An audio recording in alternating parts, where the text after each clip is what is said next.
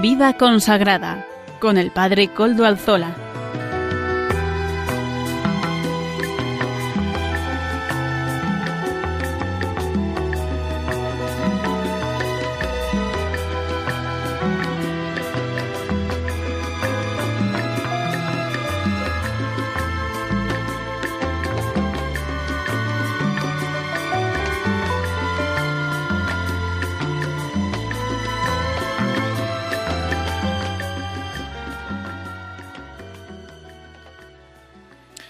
Buenas tardes, hermanos, amigos y oyentes. Hoy es jueves y son las cinco de la tarde, una hora menos en las Islas Canarias. Es por tanto la hora de vida consagrada en Radio María. Les saluda con sumo gusto Padre Coldo Alzola, Trinitario. Hoy emito de nuevo desde Algorta, Vizcaya, desde la parroquia del Santísimo Redentor, desde la parroquia de ustedes, porque les hago partícipes en nuestra parroquia.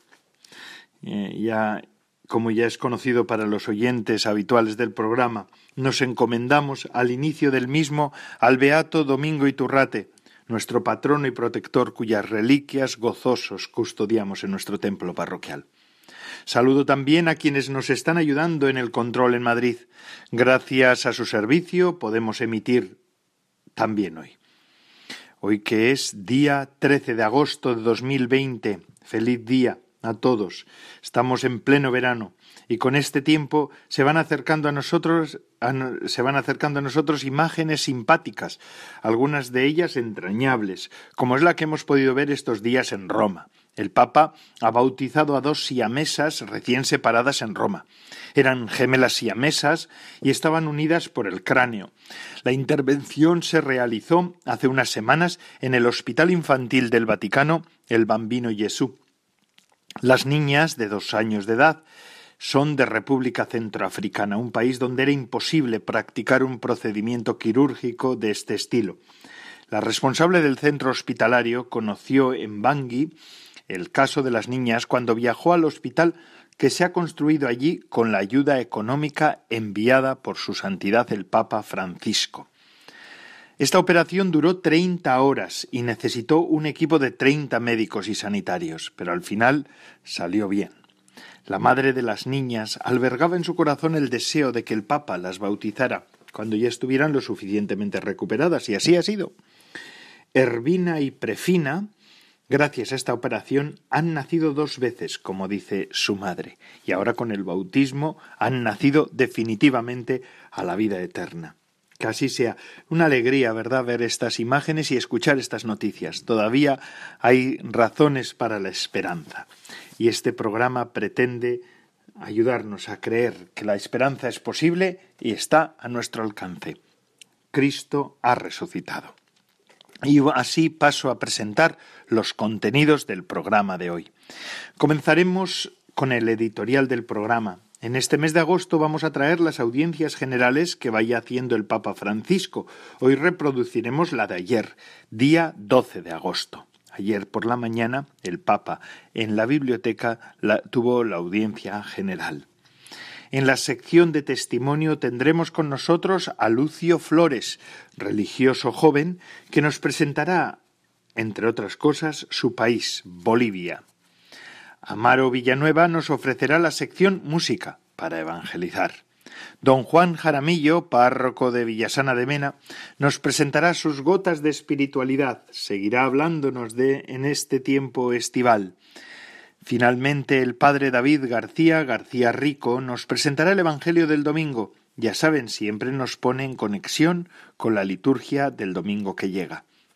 Ya saben que se pueden poner en contacto con el programa por medio del correo electrónico del mismo. Se lo recuerdo, por si se lo han olvidado. Vida consagrada arroba radiomaria.es. Ustedes pueden escribirme a él y yo mismo les contestaré. Recuerdo que ya desde hace unos meses pueden escuchar el programa por medio de los podcasts de la web. Ustedes pueden ir a la web de podcast de Radio María y ya suben el nuestro, no lo olviden, lo pueden seguir escuchando. Y sin más, vamos a escuchar a su santidad el Papa Francisco. en la audiencia de ayer, día 12 de agosto. Queridos hermanos y hermanas, es loable el compromiso de tantas personas que en estos meses dan testimonio del amor humano y cristiano, dedicándose a los enfermos, aún arriesgando la propia salud. Sin embargo, la pandemia también ha puesto en evidencia patologías sociales que distorsionan la visión de la persona, ignorando su dignidad y su carácter racional, y que fomentan la cultura del descarte, transformando al ser humano en un bien de consumo. A la luz de la fe sabemos que Dios mira al hombre y a la mujer de otro modo. Los mira no como objetos, sino como personas amadas y capaces de amar, creadas a su imagen y semejanza.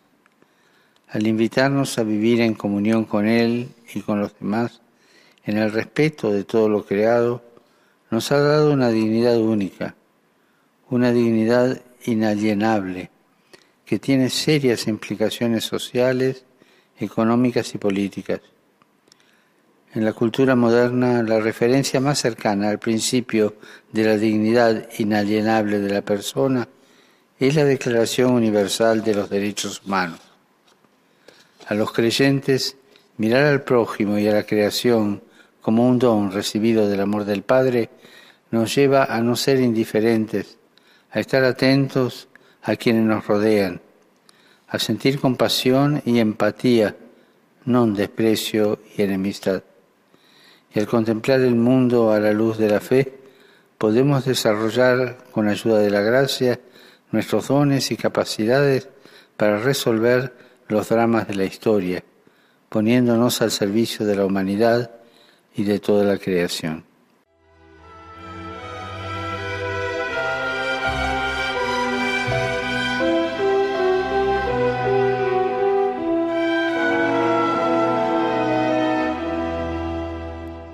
Con nosotros tenemos ahora al fray Lucio Luis Flores, eh, religioso, trinitario. Ya les había dicho que esta, este mes de agosto tendríamos varias de estas visitas que nos van a ir explicando desde sus orígenes diversos, pues distintos rostros de la Iglesia y situaciones de la Iglesia. Fray Lucio nació en Villaserrano. Es un pueblo de Bolivia muy cercano a Sucre y de hecho diócesis también o de la archidiócesis de Sucre. Es una de las parroquias de la archidiócesis de Sucre, de la arquidiócesis de Sucre, como dicen ellos. Buenas tardes, Lucio, ¿qué tal? Muy buenas tardes, padre, y nada, un gusto estar acá compartir este momento. Así que encantado por mi parte y ya iremos haciendo este momento para que sea más ameno, conociéndonos un poco y también eh, muy orgulloso pues de compartir algo de mi tierra, de mi zona y de mi iglesia, por supuesto, de nuestra iglesia y concretamente nuestra iglesia latinoamericana. Qué bien. Lucio, eh, Fray Lucio está aquí, en, ahora en Algorta, porque mm, está por Europa haciendo ya su última parte de la formación en Roma y como no han podido volar ahora para volverse a sus, a sus casas, ¿verdad? Pues mm, os habéis tenido que quedar por aquí, ¿no es así?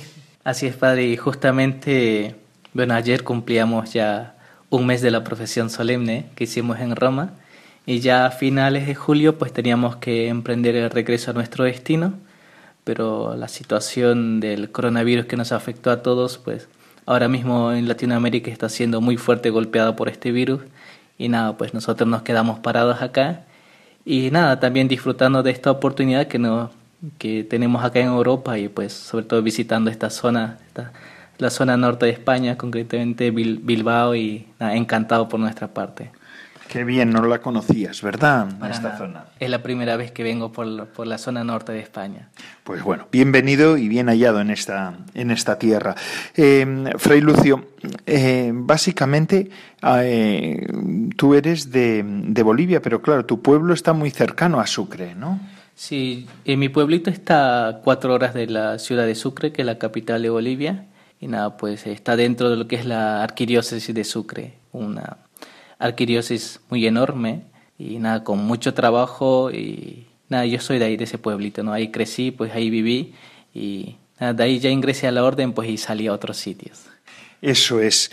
Eh, Sucre es eh, una, la arquidiócesis de Sucre es eh, de las arquidiócesis más grandes de Bolivia. ¿Cuántas diócesis tiene la en Bolivia? ¿Cuántas diócesis existen? Para hacernos un número entre arquidiócesis, diócesis y prelaturas están alrededor de 18, si más no me equivoco. Así que son muy grandes, extensas en el territorio, ¿verdad? Muchísimo y concretamente mi arquidiócesis de Sucre pues tiene eh, son 50 parroquias, pero cada parroquia tiene una extensión pues enorme. Por decir, la parroquia de mi pueblo de Villa Serrano, pues está la parroquia y tiene 46 capillas por atender y un solo sacerdote, ¿no? Así que ya te puedes hacer una idea lo, lo amplia que es y la mayoría de, de las parroquias pues tienen un territorio enorme. Madre mía. Nosotros estamos, eh, la presencia trinitaria en Bolivia está en la capital, ¿verdad? En Sucre, en la ciudad de Sucre. Así ¿Y qué es lo que se está llevando ahora pastoralmente en Sucre? La comunidad nuestra tiene una amplia labor pastoral. Eh, sobre todo eh, tenemos la capellanía en el penal de San Roque, la cárcel, y hace mucho tiempo que se lleva la capellanía. Después tenemos distintos proyectos, uno que se cajó, que es centro de formación para jóvenes campesinos, que los que tienen pocos recursos viven en el campo, eh, tienen ellos un espacio en el que pueden formarse en distintos eh, rubros, por decirte, eh, para las señoras o señoritas está costura, para los caballeros está carpintería, metalmecánica, fruticultura, agronomía, todo lo que tenga que ver con trabajos de campo. Y después en otros espacios, por ejemplo, tenemos el Profit, que lo llamamos, es como un apoyo escolar. Después tenemos el CIMET, que es para... Eh, en Bolivia normalmente el trabajo infantil es como, por decir de una forma normal, ¿no? que una de las formas que también que las familias tienen de, de inculcarte la cultura, pero también eh, hay por distintas razones, ya sea pocos recursos de las familias, y entonces el CIMET pues presta un apoyo para para estos niños que de pocos recursos, ¿no? Y sobre todo eh, el cementerio de Sucre es como que muy histórico, muy visitado, turístico, y entonces a ellos se los da como unas clases de historia en cuanto que tenga que ver eh, eh, con el cementerio, porque ahí se enterraron muchos presidentes y entonces los niños hacen como guías turísticos.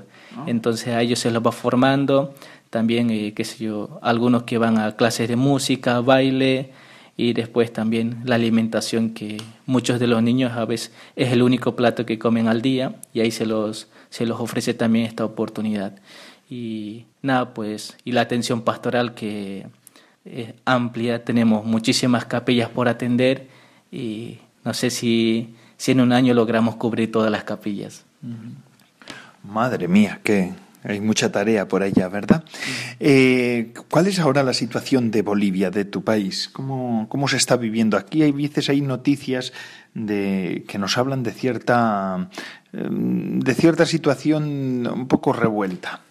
Ahora mismo la situación está muy difícil, ¿no? Primero por el, coronavirus este, que prácticamente el sistema de salud eh, colapsó totalmente y sumado a eso pues la crisis política no eh, ahora mismo pues Estamos en un momento muy difícil políticamente, estamos en un gobierno de transición y nada, pero por la situación actual también de la, de la enfermedad eh, se fue retrasando las elecciones y es algo que el pueblo eh, no está de acuerdo y entonces marchas por aquí, bloqueos, prácticamente todo el país está paralizado. Y nada, pues entre la crisis política y la crisis sanitaria, pues ya te puedes hacer una idea de cómo estamos. Ya, ya, madre mía. ¿Y la Iglesia cómo, cómo responde a todas estas situaciones, la Iglesia en Bolivia? Ahora mismo, pues la Iglesia, eh, como, como es obvio, tiene mucho trabajo. Primero está trabajando muchísimo Caritas y qué sé yo, con los alimentos de primera necesidad y todo lo demás. Y después también está haciendo un gran papel en cuanto a mediadora o apoyando a que, se haya, a que haya un diálogo, porque la situación no es fácil. A lo mejor se ha, se ha politizado todo, pero entonces la iglesia está animando, llamando continuamente al diálogo y nada, y sobre todo pues apoyando a las personas que todo, todo esto, este, estas, esta situación pues trae distintas que consecuencias, sufrimiento por la pérdida de familiares, incertidumbre también por todo lo que está viviendo a nivel político, pues nada, la iglesia tiene, está haciendo una gran labor y tiene mucha labor que hacer todavía. Sí, sí, tiene mucha tarea, ¿verdad? La Iglesia en tantos lugares de América Latina. Eh, ¿Qué proyectos se están viendo ahora desde, desde la pastoral vocacional? ¿Conoces tú algún otro proyecto que se está desarrollando por allá? En cuanto a nivel que es la pastoral vocacional, es ciertamente eh, en Latinoamérica y por lo general, eh, bueno, más particular en nuestra orden, está viendo como un cierto despertar, ¿no? Ciertamente a nivel historia, pues en Bolivia hemos contado hasta hace poco, con, hace un par de años, con muchas vocaciones. Los seminarios prácticamente estaban llenos, pero quizás como en todas partes del mundo, pues las vocaciones ha ido bajando drásticamente en cuanto a número y pues eso también eh, ha sido como un jalón de orejas para los promotores vocacionales, ¿no? Entonces está viendo como un nuevo replantearse, un nuevo despertar en cuanto a la pastoral vocacional, porque quizás muchas veces hemos dejado de presentar el sacerdocio como una opción de vida, como algo que vale la pena entregar tu vida, gastarla y desgastarla por Dios. Y nada, pues ahora hay como un cierto despertar y ojalá que no, que logremos despertarnos bien. Eso es, fíjense, un jalón de orejas. Eso no lo decimos aquí en España. Aquí decir un tirón de orejas solemos decir aquí en España. Pero está bien, está bien eso. Y es, es una de las cosas que a veces pasa, ¿verdad? En la Iglesia, que nos acostumbramos a, a tener vocaciones suficientes y eso nos lleva pues, a estar más, más relajados, ¿verdad? Y no estar tan atentos a, a promover las vocaciones, la belleza de nuestra vocación. Así es, y qué sé yo, cuando estás acostumbrado a tener mm, todos los años cierto número de vocaciones, pues y de repente te das con la sorpresa que no hay vocaciones, tú estás frío, no estás en cero, no te, al inicio no sabes cómo responder, pues ahora estamos en ese momento en el de ponernos creativos, ¿no? Ponernos creativos y primero hacer conocer lo que lo que tú sos, lo que tú amas y lo que tú quieres transmitir, que que es el mensaje de Cristo, ¿no? Y entonces, pues en ese sentido, pues es como el momento de ponernos nuevamente creativos y, pensar en los jóvenes, ¿no? Que en los jóvenes y a todos aquellos a quienes podamos llegar, ¿no? Presentar nuevamente este mensaje de Cristo como algo que vale la pena, como que, que tú dices, sí, lo entrego mi vida, mi tiempo, mis ganas y todo, ¿no? Qué bueno. Qué bueno, y es así, tiene que ser así. Ahora no, ahora en cambio tú estás ya destinado a otro lugar, ¿verdad? A, otro país, además también. Eh, tu actual residencia, aunque ahora estás viviendo aquí, pero vamos, tu actual a donde tienes que acudir es a, mm, a Perú, a Lima en concreto. ¿Qué es lo que se, qué obras se están llevando ahora allí en Lima? Sí, mi nuevo destino es Lima, ¿no? Eh, ya de cierta manera, pues yo muy contento de volver a Lima porque ya estuve tres años ahí como parte de mi formación, mi formación inicial, así que es una parroquia en la que conozco, que más o menos conozco cómo se mueve la parroquia y nada, pues por mí encantado de volver ahí. Y en cuanto a, a la labor pastoral que yo voy a realizar, pues más concretamente en la fundación que tenemos, ¿no? En la fundación eh, prácticamente lleva adelante lo que es la pastoral penitenciaria, Cáritas, eh, después tenemos distintos proyectos como son, creo que acá lo llaman Jardín de Niños, donde... Jardín de Infancia. Eso, Jardín, jardín de Infancia. Y, y después se está trabajando mucho con los migrantes también en esta situación, en estos momentos, sobre todo con muchos venezolanos por la situación que ellos están viviendo, están migrando a muchos países y sobre todo pues a los países limítrofes. En este caso pues Perú también es uno de los sitios en los que migraron muchísimos y con ellos también se está trabajando. Hay un amplio trabajo, un amplio, qué, sé yo, se abarca distintos proyectos, ¿no? Y ahí pues en lo que podamos pues vamos a echar la mano con todas las ganas del mundo. Ya, ya, ya. Allí que está, se está en una parroquia y en un colegio también, ¿verdad? Ahí también contamos con la parroquia y un colegio, así que ya te puedes imaginar todo el trabajo que hay tanto a nivel educativo como parroquial. Es una parroquia muy grande y el colegio también es bastante grande y así que tenemos trabajo bastante. Qué bueno, pues es bien, está bien, así uno no se aburre, ¿verdad? Y no, no, no sucumbe a las tentaciones que se suele decir, y es así. Ciertamente quien tiene tarea mm, suele responder. Mm, Fray Lucio, y nos gustaría también conocer un poco de ti, porque claro, así también muchos de nuestros oyentes rezan por las vocaciones, rezan también por las personas que hablan aquí. Nos gustaría hablar, que nos hablaras un poco de tu, de tu, de tu recorrido vocacional. ¿Cómo y cuándo empezó a, a sentir o empezaste a sentir tú tus ganas de ser sacerdote? En cuanto a mi vocación personal, creo que Y me gusta decirlo y contarlo así, ¿no? Que es súper sencilla, ¿no? Mi proceso vocacional. Yo estoy firmemente convencido que el testimonio de las personas te marca y yo suelo decir que, que si a ti te gusta algo es porque viste a una persona apasionada por ello y que lo entrega todo, ¿no? Y en mi caso, pues, quizás como a muchos jóvenes nos pasa, ¿no? Haces la primera comunión y no volvés a la iglesia por mucho tiempo. Al menos yo fui uno de ellos, ¿no? Y hice la comunión, pues no volví hasta el final de la secundaria. ¿no? para nosotros es cuarto medio, acá no sé cómo, cómo será. Y entonces... ¿Cuántos años son? ¿Cuántos años tenías? Yo tenía 17 años. Ah, bueno, sí, pues sí. 17 años y nada, pues eh, a, esa, a esa edad todo el mundo empieza a hacer la, la confirmación, pues yo también la empecé a hacer, como que todos los compañeros del curso la hacíamos. Y ahí fue cuando volví a la parroquia después de mucho tiempo, ¿no? Y nada, pues iba a la, a la catequesis, a la de confirmación, y poco a poco me fui haciendo amigo del, del único sacerdote que había en el pueblo, ¿no? Andrés Salazar, un gran amigo ahora. Y nada, pues con él nos íbamos de, como te comentaba, que es una iglesia, una parroquia tan grande, todos los fines de semana nos, nos dividíamos en grupitos y íbamos a los campos, ¿no? A hacer la pastoral, ya sea decir la misa o a visitar a los enfermos o todo lo que en cuanto a necesidad pastoral había, ¿no? Entonces, y poco a poco creo que Dios también te va sorprendiendo a su modo, a su manera, y dentro de mí también iba trabajando, ¿no? Cuando ya se iba aproximando fin de año, pues yo me acerqué al cura y le dije, mira, eh, yo quiero ser sacerdote, y ya está. Él en ningún momento me lo planteó, tampoco me insinuó nada, sino simplemente creo que Dios fue trabajando dentro de mí. Llegó un momento en el que dije, yo quiero hacer también esto lo que, lo que este sacerdote amigo hace, ¿no? Y así fue como fue naciendo mi vocación, mi decisión de, de seguir a Cristo más de cerca, ¿no? ¿Y de, de, tu pueblo a dónde tú fuiste después? Porque, claro, no, no, en tu pueblo no has continuado con tu proceso vocacional. Sí, ya cuando, cuando llegué a la comunidad trinitaria también fue algo curioso, ¿no? Porque en el pueblo lo único que conocíamos eran los sacerdotes diocesanos, ¿no? No hay ni, ni religiosas, nada, únicamente el sacerdote.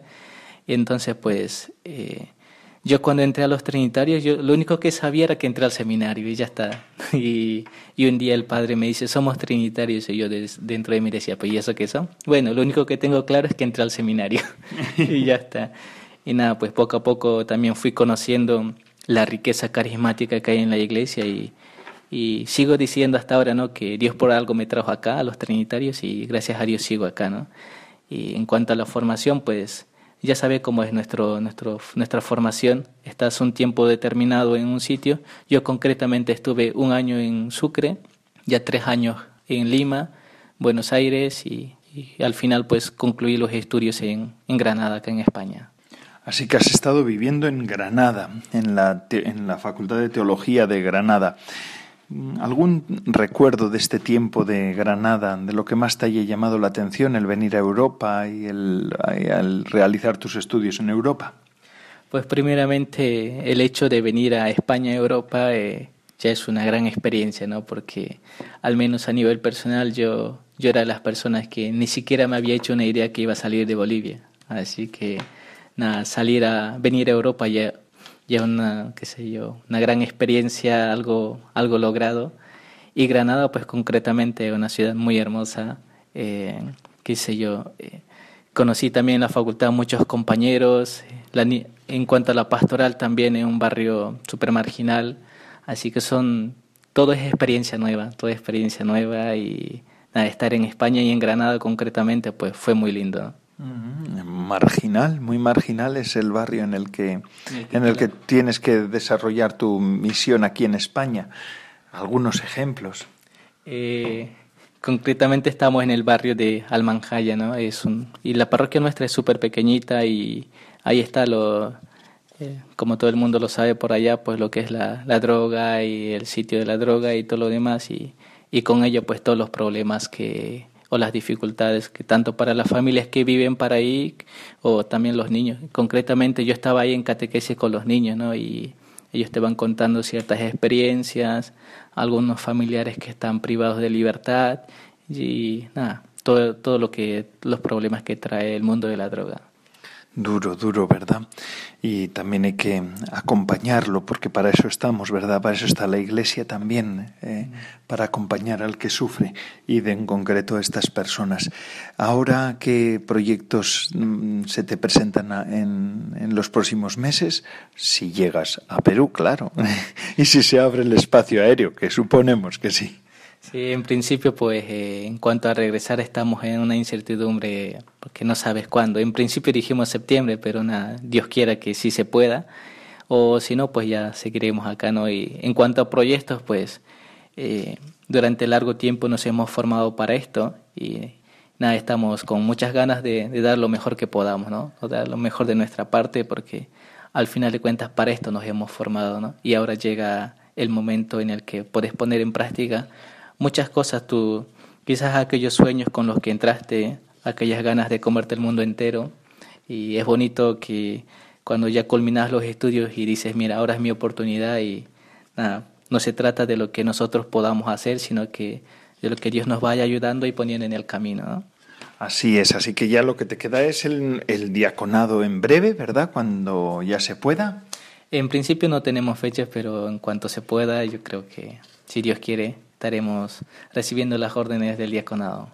Y después el sacerdocio para poder celebrar y para poder renovar el misterio pascual sobre el altar. Sí, ciertamente, pues todo eso ya eh, nos, trae emocionado. Eh, y por mí ya me gustaría saber las fechas, pero también, bueno, uno ya sabes que cuando te acercas a estas fechas importantes de recibir el ministerio sagrado, pues quieres estar también cerca de la familia, con la familia, con los amigos Nada, pues en principio en cuanto a fechas no tenemos nada, ¿no? Pero ciertamente la emoción, pues en, en cuanto pasan los días va creciendo. ¿no?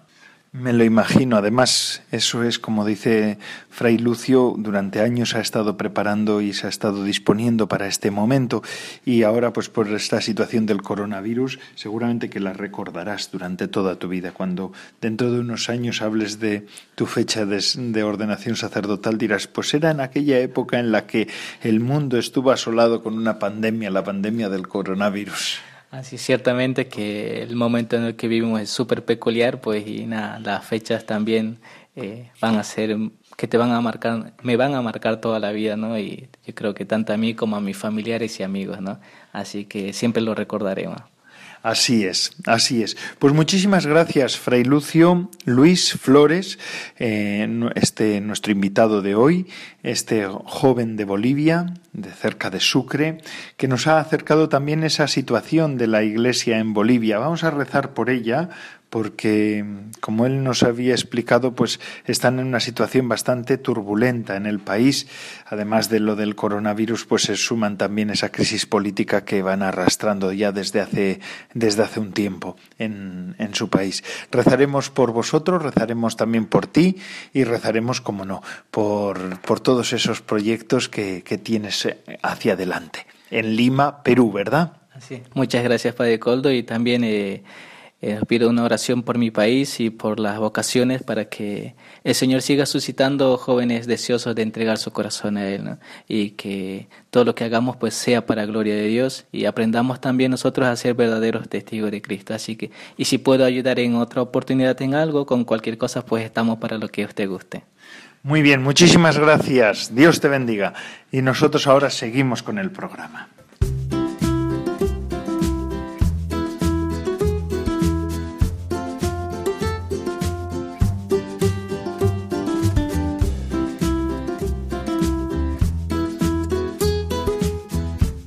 Buenas tardes, Padre Coldo, y buenas tardes a todos los oyentes de Radio María. Como una semana más, dentro del programa de Vida Consagrada, comenzamos la sección de música para evangelizar. Hoy presentamos la canción de Aquí estoy, de Iván Díaz y el Padre Rob Galea. Lo escuchamos.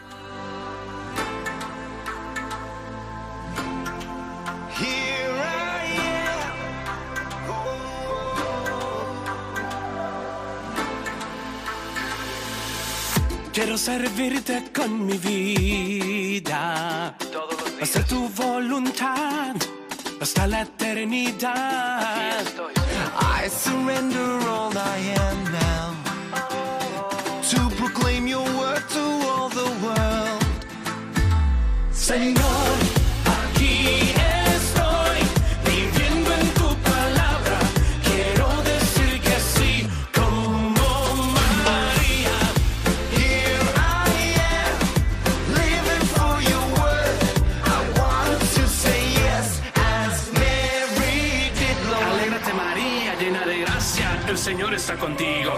tengas miedo porque has hallado gracia ante Dios. Vas a concebir un hijo y su nombre es Jesús. Here I am, I long to serve you. And let your kingdom come, and let your will be done. Renuevo hoy mi compromiso de ir y anunciar tu palabra hasta el final.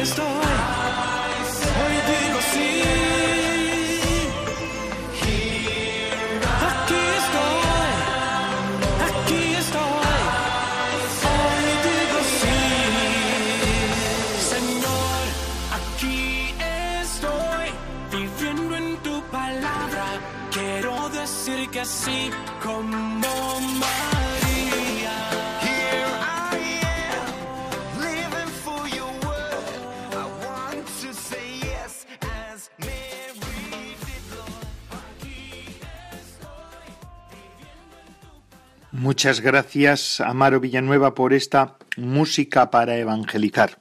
Este rato en el que hacemos, nos hacemos eco de lo que se está viviendo ahora en la iglesia. Gracias, Amaro, de verdad, de corazón. Ánimo, mucho ánimo. Sigue colaborando con nosotros porque contamos con tu ayuda.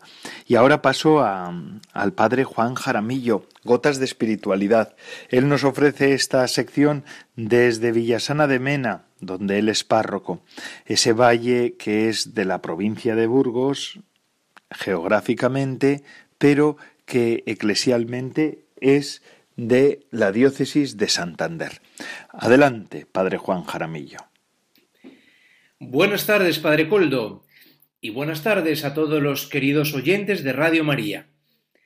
Seguimos en este periodo de verano, un periodo distinto quizás a los veranos a los que estamos acostumbrados a vivir. Vamos a reflexionar en esta tarde en una virtud que nos ayuda a ver la vida con los ojos de Dios, una virtud teologal, la fe. Los apóstoles dijeron un día a Jesús, Señor, aumentanos la fe. San Pablo exhortaba a Timoteo a que reavivara el don de Dios que había recibido. En el texto original, reavivar usa la imagen del fuego. Cuando nos acercamos a la chimenea en las mañanas de invierno, ¿qué es lo que vemos? Vemos o nos parece que la leña está ya apagada. Parece que no hay nada más que cenizas, pero no es así. Si soplas, si remueves, te das cuenta que la hoguera está viva, la reavivas. Algo así nos pasa en la vida cristiana. ¿Cuántas veces me encuentro con personas que se acercan a la parroquia y me dicen que, que están perdiendo la fe, que les cuesta creer, que tienen dudas y que por ello están dejando de ir a misa, dejando los sacramentos, dejando la oración. Pero vamos a ver, les digo, si tienes frío, te abrigas o enciendes la calefacción. A veces nos falta el sentido común y la practicidad en la vida cristiana y en la vida espiritual. Es ilógico que alguien tenga frío y por eso se quite el abrigo. Sería ilógico. Pues en la vida cristiana es lo mismo. Si tengo dudas de fe, pues acudo a la Eucaristía. Tengo dudas de fe, pues tengo que orar con mayor perseverancia al Señor para pedir que aumente mi fe. Dice San Pablo, no hemos recibido un espíritu de cobardía, sino de fortaleza, de amor, de templanza. Y le dice también San Pablo a Timoteo, así pues, no te avergüences del testimonio de nuestro Señor ni de mí, su prisionero. Antes bien, toma parte en los padecimientos por el Evangelio. La fe se fortalece dándola, compartiéndola con los demás. Muchos nos preguntamos, pero ¿cómo puedo anunciar el Evangelio si no sé hablar en público? El Señor no te pide eso en tu día a día. El Señor te pide anunciar el Evangelio con el testimonio de una vida santa. Será el ejemplo de nuestra vida sencilla la que haga creíble a los demás el Evangelio que profesamos y la fe que renovamos en cada Eucaristía. Cuentan que un día San Francisco le dijo a un novicio que al día siguiente le acompañaría a predicar. El frailecillo muy contento no pudo dormir de la alegría porque saldría a anunciar el Evangelio. Muy temprano partió con San Francisco y anduvieron todo el día. Al día siguiente lo mismo. Dormían donde les cogía la noche y así otro día y otro día durante toda una semana. Cuando estaban de vuelta al convento, el novicio no se pudo contener y le dijo, Padre Francisco, mire, usted me dijo que predicaríamos una semana, y yo lo único que he hecho ha sido andar. San Francisco con mucho cariño le respondió, Hermano, hemos predicado con el testimonio de nuestra vida. El Papa Benedicto decía que este mundo tiene muchos maestros, pero pocos testigos.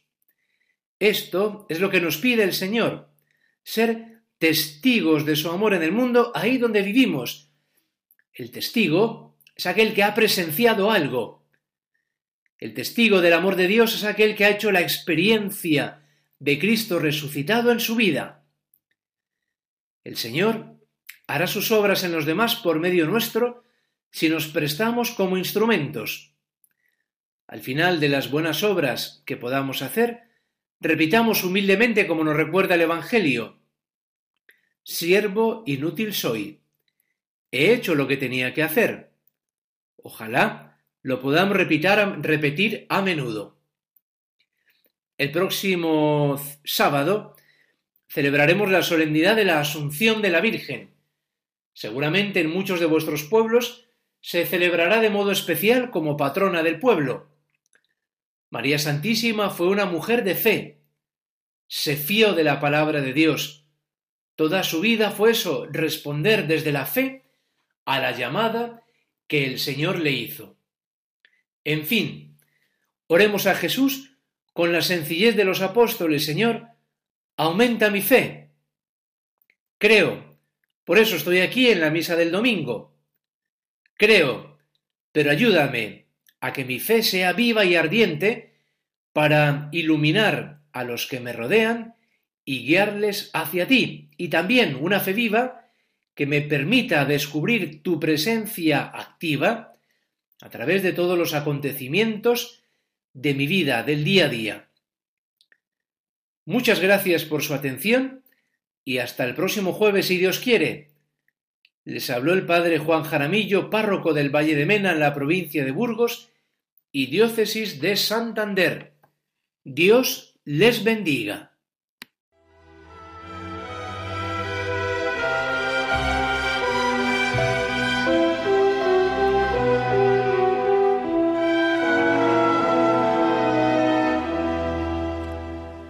Después de estos minutos de espiritualidad que nos ha ofrecido el padre Juan Jaramillo, párroco de Villasana de Mena, vamos a seguir con nuestro programa. El programa, este programa que es parte de Radio María, esta, esta gran emisora de la Virgen. Digo gran porque es un milagro. En el contexto actual en el que estamos, Radio María está emitiendo 24 horas, 365 días al año, 24 horas, porque tiene la ayuda y la colaboración de tantos, tantos en programación, muchas personas en difusión y otras muchas con sus ayudas y aportaciones. Gracias a todos, porque entre todos se hace posible este gran milagro de la Virgen. Es así.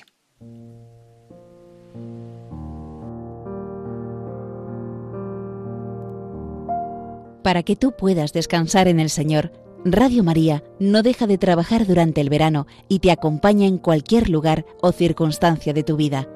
Por eso, te invitamos a hablar de la Radio de la Virgen con quienes te encuentres en este verano, para que a través de las ondas puedan escuchar la voz del buen pastor que quiere llegar a cada corazón humano, y la de María, que nos dice, No estoy yo aquí, que soy tu madre, no estás por ventura en mi regazo.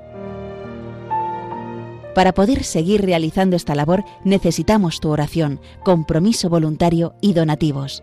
Colabora. Recuerda que puedes hacerlo sin moverte de casa, con una simple llamada al 91 822 8010 o a través de nuestra página web www.radiomaria.es, donde verás los números de cuenta a donde podrás realizar una transferencia bancaria o a través de pasarela de pago con tarjeta o con el método de pago Bizum a través de tu móvil. Si quieres que tu donativo desgrave, no olvides indicar tus datos personales como tu NIF. Radio María, la fuerza de la esperanza.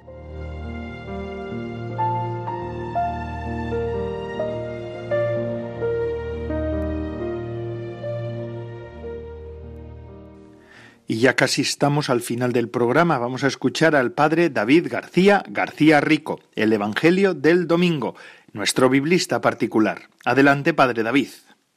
Buenas tardes, amigos de Radio María.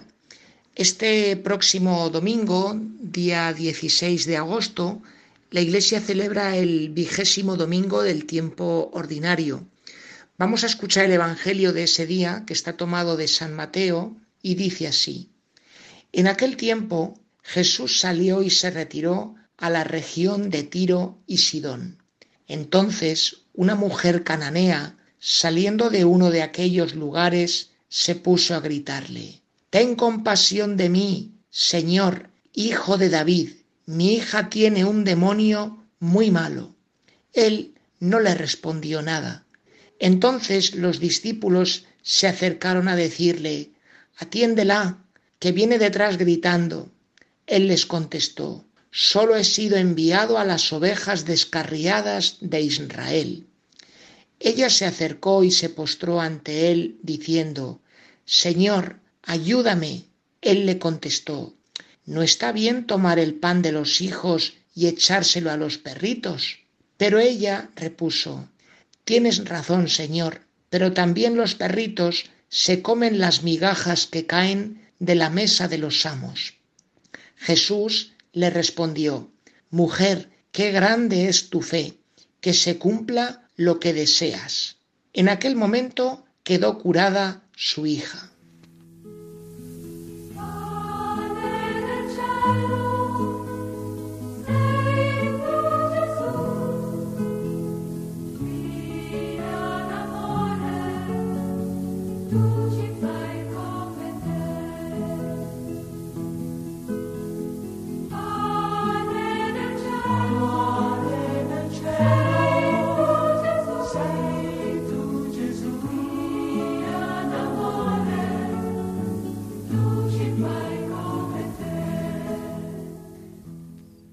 Amigos oyentes, el pasaje del Evangelio que acabamos de escuchar, y para poder comprender su significado, es bueno ver dónde se encuentra dentro del Evangelio de San Mateo y se encuentra en el capítulo 15. Leyendo el capítulo 15, eh, si uno se fija en lo que hay anteriormente a nuestro texto, vemos que Jesús se encuentra en Galilea, en Genesaret. Y estando allí con sus discípulos, pues viene una expedición de fariseos y de escribas de Jerusalén al encuentro de Jesús. se están muy preocupados en Jerusalén porque este maestro, este rabí, que se llama Jesús y que procede de Nazaret, pues tanto él como sus discípulos no se lavan las manos antes de comer. Esto de lavarse las manos no se refiere al lavado higiénico que hacemos cualquiera de nosotros para evitar el coronavirus, sino se refiere a un lavatorio que practicaban los judíos que tenía un sentido ritual. Para un judío entrar en contacto con un objeto que hubiese podido tocar una persona que no era judía era oportunidad o posibilidad de contaminarse, de ser impuro ante Dios, con lo cual ellos creían que al volver de la calle y al sentarte a la mesa, si tú te lavabas las manos ritualmente, pues tú quedabas purificado, con lo cual ya no estabas impuro y seguías siendo querido por Dios. Bueno, pues ante esta mentalidad Jesús les responde diciéndoles a aquellos fariseos, a los escribas y a los que les estaban escuchando que lo importante no son estos lavatorios rituales, sino lavar el corazón, que el corazón esté puro, es decir, que el corazón ame. Bueno, pues después de este episodio, Jesús quiere enseñar a sus discípulos a afianzar esta mentalidad que le está tratando de inculcarles, que es la de no tanto preocuparse por purificar el cuerpo, sino purificar el corazón, hacer que el corazón viva con amor a todo el mundo. Y para ello, pues hacen un viaje, un viaje que supone salir de lo que es la zona de confort, la zona del mundo judío, en este caso Galilea, y adentrarse en lo que es la zona sur de Siria, en este caso las ciudades de Tiro y de Sidón. Y estando allí sucede algo que era de esperar, pues que viene a Jesús a su encuentro una mujer de la tierra, por tanto no era judía, era pagana, y que tiene un problemón, un problemón verdaderamente gordo, y es que su hija tiene un demonio muy malo. Su hija se está dejando zarandear por el mal. ¿Qué supone el encuentro de Jesús con una mujer que además no es judía? Bueno, pues para ello hay que adentrarnos un poquito en cómo veían los judíos a aquellos que no pertenecían a su pueblo, aquellos que eran extranjeros. Ellos se consideraban el pueblo elegido por Dios, el pueblo destinado a la salvación, y por tanto ellos tenían conciencia de ser hijos de Dios. Sin embargo, a los paganos los veían pues como aquellos que no eran el pueblo elegido, además encima adoraban a varios dioses, era gente que llevaba una vida bastante o continuamente disoluta, muy inmoral, eh, haciendo cosas que eran verdaderamente inhumanas a veces, y además no se habían circuncidado. Por tanto, para un judío, alguien que no era judío, alguien que era pagano o extranjero, era como un perro. Ellos, eh, los judíos, en su literatura decían que los perros tenían de diferencia con los hombres judíos en que no se habían circuncidado. Luego, todo aquel que no era del pueblo judío era un perro no circuncidado. Fíjense qué mentalidad y qué desprecio tan fuerte. Bueno, pues Jesús quiere que sus discípulos vayan poco a poco cambiando estos esquemas. Y para ello es muy interesante ver cómo se desarrolla la conversación que Jesús tiene con esta mujer. Lo primero que se nos dice es que la mujer va gritando detrás de Jesús y de los discípulos, pidiendo al Señor que la ayude, y los discípulos pues le dicen a Jesús que la atienda. Jesús hace el longuis, se calla, y cuando los discípulos le insisten, pues él les da una frase que es como un reflejo, como ponerles un espejo delante. Solo he sido enviado a las ovejas de Israel. Ahí va la cosa. Entre medias de esto, la mujer que le dice, Señor, ayúdame. Y Jesús le responde eso de, no está bien que el pan de los hijitos o el pan de los hijos se lo echemos a los perritos. Es decir, no está bien que el pan de los hijos, la salvación, la palabra de Dios, se le eche a aquellos que son los perros, es decir, los paganos. Y la mujer responde con mucha sabiduría, porque le dice que, hombre, es verdad que a los perros no se les dan directamente los trozos de pan, pero siempre pillan alguna migaja. Con lo cual, la mujer está diciéndonos algo verdaderamente curioso y está diciendo, mira, la palabra de Dios es el pan, ese pan que verdaderamente hace milagros en las personas y que alimenta la vida de la gente. Y aunque solamente sean unas migajas lo que nos toquen, esas migajas, esos trocitos, esos cachitos o esos pequeños mensajes de la palabra de Dios, si se acogen y uno los digiere como migajas, tienen un poder de sanación inmenso. Y además la mujer, al insistir, está entendiendo bien claro que para Dios ya no hay distinción entre hijos y paganos, o como decía la literatura judía, entre hijos de Dios y perros paganos, sino que para Dios todos son hijos amados, llamados a la salvación. Y Jesús ante este razonamiento le dice, mujer, qué grande es tu fe, que se cumpla lo que estás pidiendo. Bueno, pues esto es una auténtica lección para los discípulos y para nosotros. Y nos tenemos que quedar fundamentalmente con dos cosas. La primera de ellas, que la salvación, que el amor de Dios es para todos, no para un grupo de privilegiados, sino para todos. Y la segunda, que es muy importante y que nos toca a todo el mundo, es que la palabra de Dios, aunque sean pequeñas migajas en algunos momentos lo que recibamos y no lo recibamos mucho, esas migajas tienen en las personas un auténtico poder sanador, como le sucedió a esta muchacha, a la hija de aquella mujer. Quedó sanada. La palabra de Dios sana, recupera a las personas, reunifica a quien se encuentra desestructurado. Pues aprovechemos verdaderamente todos los espacios que desde Radio María, desde la Iglesia, desde las lecturas que cada uno pueda hacer, pues nos proporcionan para entrar en contacto con la palabra de Dios, que verdaderamente es un auténtico alimento, es pan de vida y es verdadera medicina. Amigos de Radio María, que tengan una feliz tarde y un feliz fin de semana.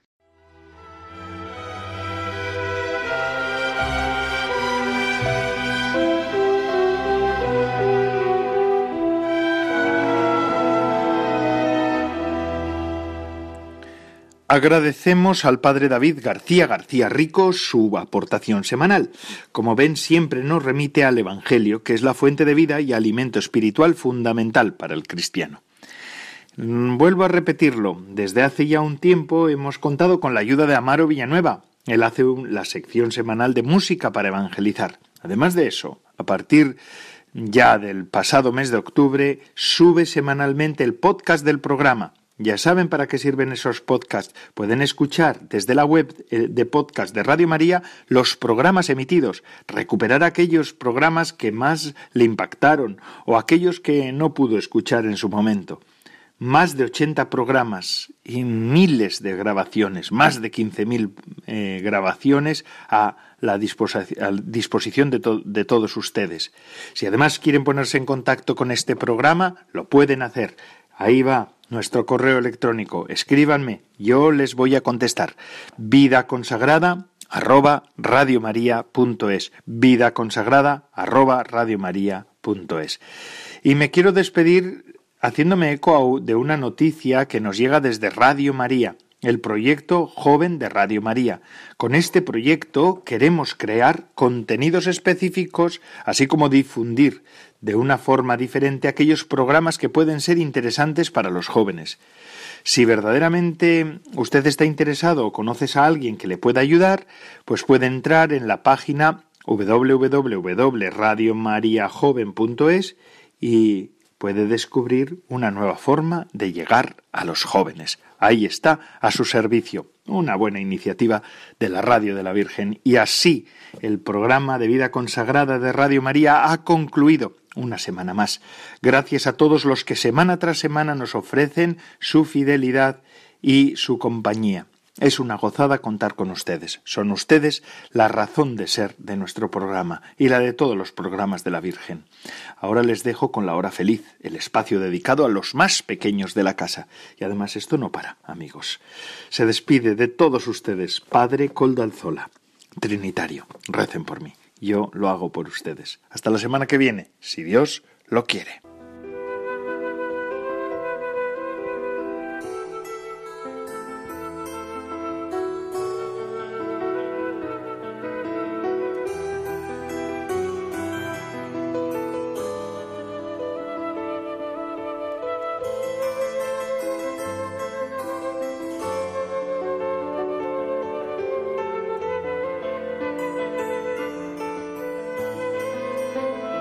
Vida consagrada con el Padre Coldo Alzola.